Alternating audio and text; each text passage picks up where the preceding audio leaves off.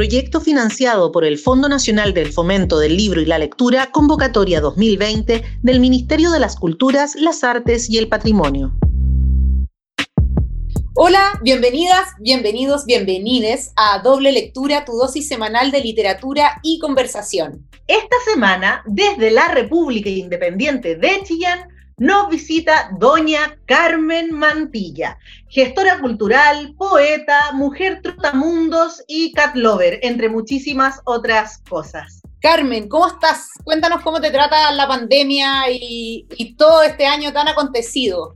Sí, ha sido un proceso súper eh, extraño al que no termino de acostumbrarme, o sea, eh, hay días en los que uno los transita bien y al día siguiente lo transita mal.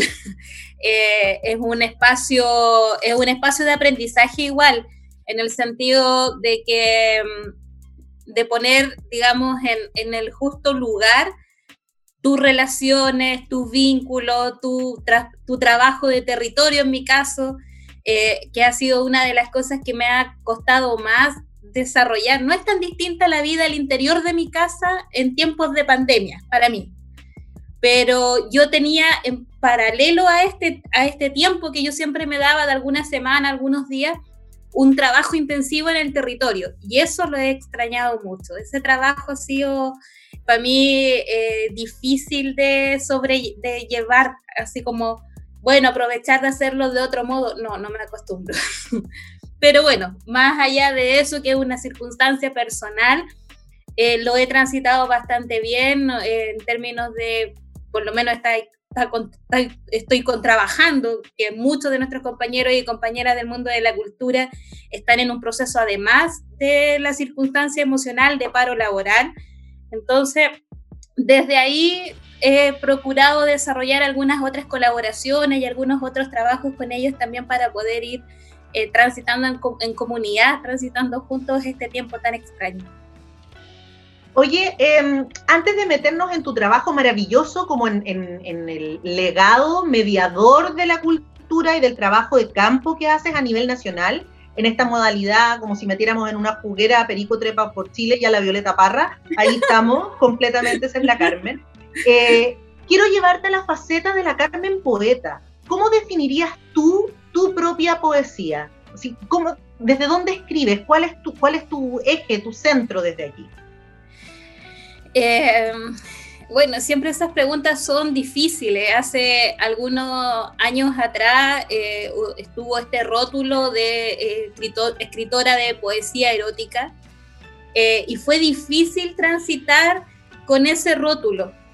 básicamente porque se vinculaba la poesía erótica y la poesía de mujeres a un tipo de poesía en particular que no era un espacio con oficio, básicamente. Entonces, en algún momento también hice el tránsito de sacar ese rótulo y establecer solo la poesía nomás, como parte de, esa propuesta. Eh, pero también después, como uno va transitando por distintos lugares, consideré que en realidad eh, escribir desde el cuerpo, escribir desde las emociones que el cuerpo provoca, también tiene que ver mucho con un espacio de, em, de político, o sea, básicamente con un espacio de, eh, de reinstalación de una serie de conceptos y también de una nueva manera de relacionarnos entre personas que tenía ese concepto político y por lo tanto recuperé de nuevo el espacio y hoy día nuevamente digo súper eh, eh, alegremente que me dedico a la literatura erótica. Ah, regio, regio. Qué bien. Qué bien. Muy bien. Oye, Carmen, tú, bueno, de, profesión eres asistente social. A mí me interesaría preguntarte cómo, cómo es el tránsito de ser eh, asistente social hacia la literatura y la gestión cultural, cómo la vida te va llevando para allá. Sí, o sea, bueno, primero, primero fui poeta. Entonces, eh, básicamente yo comencé pequeña, de 8 o 9 años, a eh, vincularme con la literatura desde la declamación poética mi familia bisabuela que en forma temprana me acercó a ese lugar y después yo lo recuperé cuando ya manejé mejor la lectura propia eh, para memorizar textos. y eh, compartir esos textos en el formato de declamación poética, que también es una forma de compartir la poesía que está un poco en, el olvido, está como eh, perdida, digamos. Bueno, ¿Cómo? ¿En qué contexto declamabas? Por ejemplo, en el colegio, o con tu familia, con tus amigos. No, básicamente en el colegio y en instituciones. Y en, ese tiempo además había con bastante regularidad concursos literarios de declamación poética. Entonces representaba a mis colegios, a los diferentes colegios en los que estuve en esa instancia. Em, y después, como alrededor de los 13 años, cuando partí la enseñanza media, integré un taller de poesía y ahí comencé con el trabajo escritural, propiamente tal. Ahí con trabajo propio y también en paralelo el trabajo de declamación de otros autores, que es algo que mantengo hasta hoy. Em, y luego lo perdí, pues. Nos, nos, suele suceder que cuando nos enamoramos, nos casamos y esas cosas que pasan en la vida, uno deja de lado aquellas cosas que constituyeron como sus su hobbies, sus trabajos como de, de, de, de expansión del alma, como que tiende uno a dejarlo de lado. Y bueno, me pasó lo mismo. Y estuve durante toda esa década que estuve casada sin escribir y sin vincularme con lo literario. ¿Y de menos? ¿Ah? ¿Lo echabais de menos? No, no lo echaba de menos. La verdad que igual se llenó con otros lugares de gestión, o sea, entre medio me casé, parí, estuve criando, estaba estudiando, entonces al final igual ese juego de la vida como que reemplazó los espacios que antes yo dedicaba al trabajo poético. Y cuando me separé en el trabajo de reencontrarse, fue como, bueno, ¿qué me hacía súper bien antes? Y, ya, y ese súper bien era lo literario. Y ahí lo recuperé, comencé a reescribir, estoy hablando de inicio de, lo, de mis 30 años, em, y decidí eh, hacer el salto, irme desde Chillán a Santiago para dedicarme a lo, a lo poético. Básicamente voy a ser poeta. y bueno, obvio que no era tan fácil, entonces tuve que seguir desarrollando trabajos en otras áreas. Eh, esas otras áreas fueron básicamente el trabajo al interior de eh, reclusión, centro de reclusión de menores, cárcel de menores, y eh, docencia en el ámbito de trabajo social. Y ahí al instalarme en Santiago con esta idea de desarrollar poesía, de, aprender y de, de, alguna manera de, eh, vincularme, eh, me, fui dando cuenta que en realidad si no empezabas a organizar cosas, no pasaban muchas cosas. Mm. Y ahí entré al, al área de la gestión cultural, básicamente por una necesidad, o sea, por la necesidad de desarrollar programación en el ámbito de la poesía tuve eh, una muy buena recepción.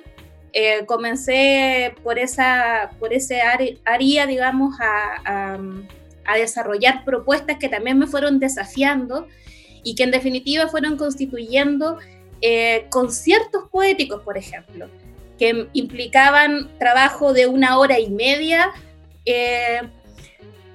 asociados en el homenaje, en el, en el homenaje a, diversas personas, pero por ejemplo recuerdo con, la, con el homenaje a Víctor Jara que estuvimos en el patio Bellavista por casi siete meses, 30 domingos, eh, fue muy bello, fue muy bello ese proceso.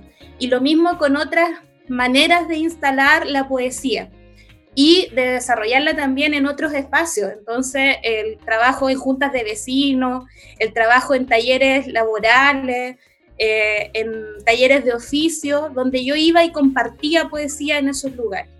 Entonces, de alguna manera todo eso fue em, reinstalándome a mí en mi, en mi imaginario de poeta, en mi imaginario de yo también soy escritora, pero también me fue mostrando un modo de hacer.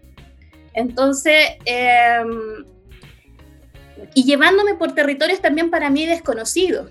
Por ejemplo, eh, en algún momento mi hija, que en ese tiempo era pequeña, comentó en su colegio, como comentan todos los niños que hicieron el fin de semana, que eh, no, le dijo, yo estuve en la casa de un poeta. Y ella venía muy triste, muy enojada cuando, cuando retornó del colegio. Y yo le dije, ¿pero por qué no te creyeron? No, me dijo, no me creyeron. Y yo pensé que no le habían creído que había estado en la casa de ese personaje en particular. Y no, pues, a mi hija no le creyeron que habían poetas. ¿Cachai? Oh. Entonces, en, en, en el espacio de una escuela municipal, a seis cuadras de la moneda, que eran los compañeros y compañeras de mi hijo con una matrícula bien alta de niños y niñas migrantes, esos niños no conocían a ningún poeta vivo. Entonces ahí sentí eh, como los llamados de trabajadora social, pues así como ahora hay que hacer algo. Y me empecé a formar para poder acercarme al aula. Primero, de, de la manera como casi todos lo hacemos, como ir a leer algo.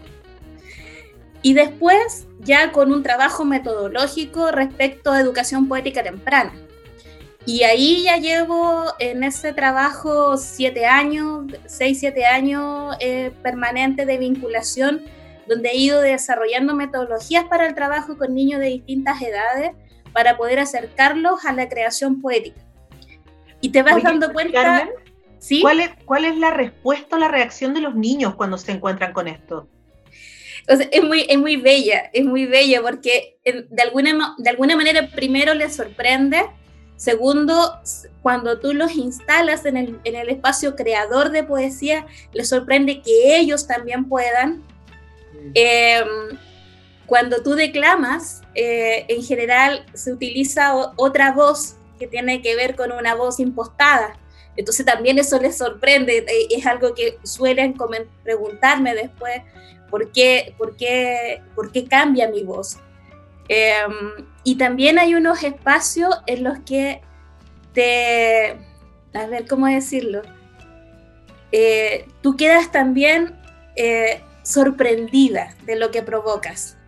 En el sentido, yo recuerdo, por ejemplo, de las primeras experiencias en la comuna de Lanco, en la región de Los Ríos, que eran niños como de un segundo o tercer año básico, y yo le estaba compartiendo, contando de Gabriela Mistral, contando de, los poetas, digamos, de, más icónicos, eh, y les compartí un texto donde eh, les hablaba de que yo tenía zapatitos de oro, que es uno de los poemas de Gabriela Mistral, es Miedo. Y cuando yo les decía, y con zapatitos de oro, y hacía el gesto, ellos se pararon a mirarme los zapatos de oro. Entonces, en, el momento, para mí fue súper sorprendente porque tú estás acostumbrado a los públicos adultos, donde a lo más puede surgir una emoción de un texto, pero esta reacción corporal respecto a, tu, a la poesía o a lo que estás compartiendo no era común en mi experiencia. Entonces, y bueno, después de eso me fueron sucediendo muchas otras cosas similares, pero eh, ese público, el público de primera infancia, es un público mucho más interactivo respecto al texto y es un desafío también porque tú tienes que ser capaz de eh, memorizar el texto sin perder la posibilidad de enlazarte con ese público. O sea, no es solo ir a recitar, no es solo decirlo de memoria, sino que también estar instalado ahí. Oye, Carmen, tú has hecho un trabajo estadístico de hormiguita que lleva años de desarrollo y que ha sido súper relevante, sobre todo desde eh, la brecha de género en cultura, porque, porque hay un tema pendiente, importantísimo, que es súper relevante visibilizar ahí. ¿Cuáles son tus principales conclusiones al respecto? Mira, eh, básicamente hay, hay dos, dos acercamientos a los temas de la brecha. Uno es que hay que, hay una brecha de participación, que es la primera brecha que tenemos que eh, imaginar por qué las mujeres demandamos los recursos del Estado menos que los varones. Cuando efectivamente si tú haces un acercamiento a las publicaciones o a otras instancias, esa proporcionalidad no es la que tiene que ver con la demanda. Y por otra parte hay otra brecha que tiene que ver con eh, que esa proporción que ya es menor no se, em, no se iguala en el momento de la adjudicación. Entonces, si postulamos, por ejemplo, en 60 y 40, lo natural es que imaginemos que la calidad de proyectos de hombres y de mujeres se van a distribuir de igual manera y por último, esperamos una, una adjudicación similar, similar a ese 60-40. Pero eso no pasa y la adjudicación es un 85-15, un 80-20, es un 90-10, dependiendo de los géneros literarios. Y ahí entonces está la otra segunda brecha que tiene que ver con la adjudicación. Entonces hay dos aristas y dos caminos que desarrollar. Uno que tiene que ver con cómo preparamos, nos preparamos colectivamente y nos, y nos apropiamos de nuestro espacio escritural y hacemos esa demanda de esos recursos y cómo en paralelo a aquello preparamos mejores proyectos cada vez para que la selección también eh, esté de nuestro lado. Eh, hay, hay, una, había una de los datos que a mí me interesaron mucho eh, y que tiene que ver con nuestra manera de habitar, cómo socialmente nos acostumbraron a habitar, que es que cuando las mujeres postulan y no adjudican, desaparecen en los concursos siguientes. Y no es el caso de los varones, pueden insistir con el mismo proyecto tres años, cuatro años. En cambio, a nosotras nos afecta. Eh, eh, sentimos cuestionado, incluso eventualmente, imagino yo, hasta nuestra calidad escritural o, nuestra... O, tema con la o este permiso para evitar ese lugar de escritores. Entonces, eh, ahí hay un trabajo eh, que tiene que ver con cómo socializamos, que efectivamente los, recursos no son tantos, entonces siempre va a haber una selección y por lo tanto, independiente de la calidad de tu proyecto, es posible que quedes fuera. Eh, cómo además imaginamos otras posibilidades, porque también una cosa es la demanda, pero no puede esa demanda, en el caso de no ser adjudicada, determinar que nuestro libro eh, o nuestro proyecto quede en el cajón para siempre. Oye, Carmen. sí, ¿cómo hacemos ambas cosas? Un poco para ir cerrando ya, te queríamos preguntar qué estás leyendo eh, para que nos recomiendes, en el fondo, algún libro que haya, te haya llamado la atención durante los últimos meses. Sí, yo mira, he estado haciendo el ejercicio de leer compañeras. Entonces, en ese, así, pero eh, planificadamente de tales y tales compañeras no tengo nada, comprar los libros y comenzar a leer. Y de algunas que no tengo los libros, empecé a utilizar por primera vez en tiempo de cuarentena Biblioteca Pública Digital. No era un espacio que yo hubiera hecho uso antes y ahora lo estoy haciendo. Así que ahí estoy eh, desarrollando eh, una lectura más, más consistente de la Ale Costamaña, de la Lina Meruane, de compañeras de AUCH que, eh, que a pesar de que igual están eh, bien reconocidas, yo no había hecho un, trabajo de lectura eh, más que de algunos textos así particulares. De la Ale Costamaña había leído Cruces de Peatones y nada más. Entonces ahora ya tengo una visión de su lugar de escritura mucho más clara. Oye, Carmen, muy cortito para la gente que está escuchándonos en sus casas. Eh, ¿Cómo te haces usuario de Biblioteca Pública Digital? Eh, solo, con tu, solo con tu root y un correo electrónico eh, puedes hacer uso de todos los, libros. Hay de amplia, amplia tipo de, literatura.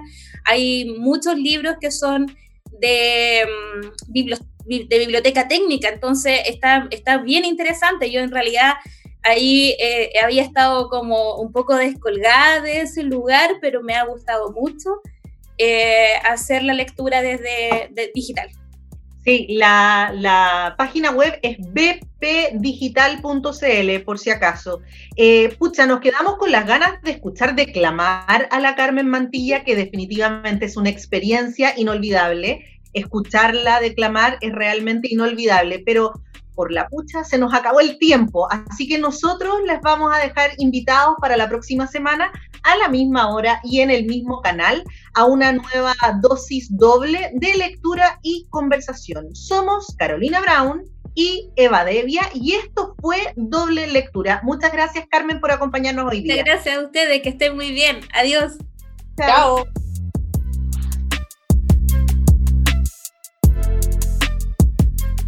Proyecto financiado por el Fondo Nacional del Fomento del Libro y la Lectura, convocatoria 2020 del Ministerio de las Culturas, las Artes y el Patrimonio.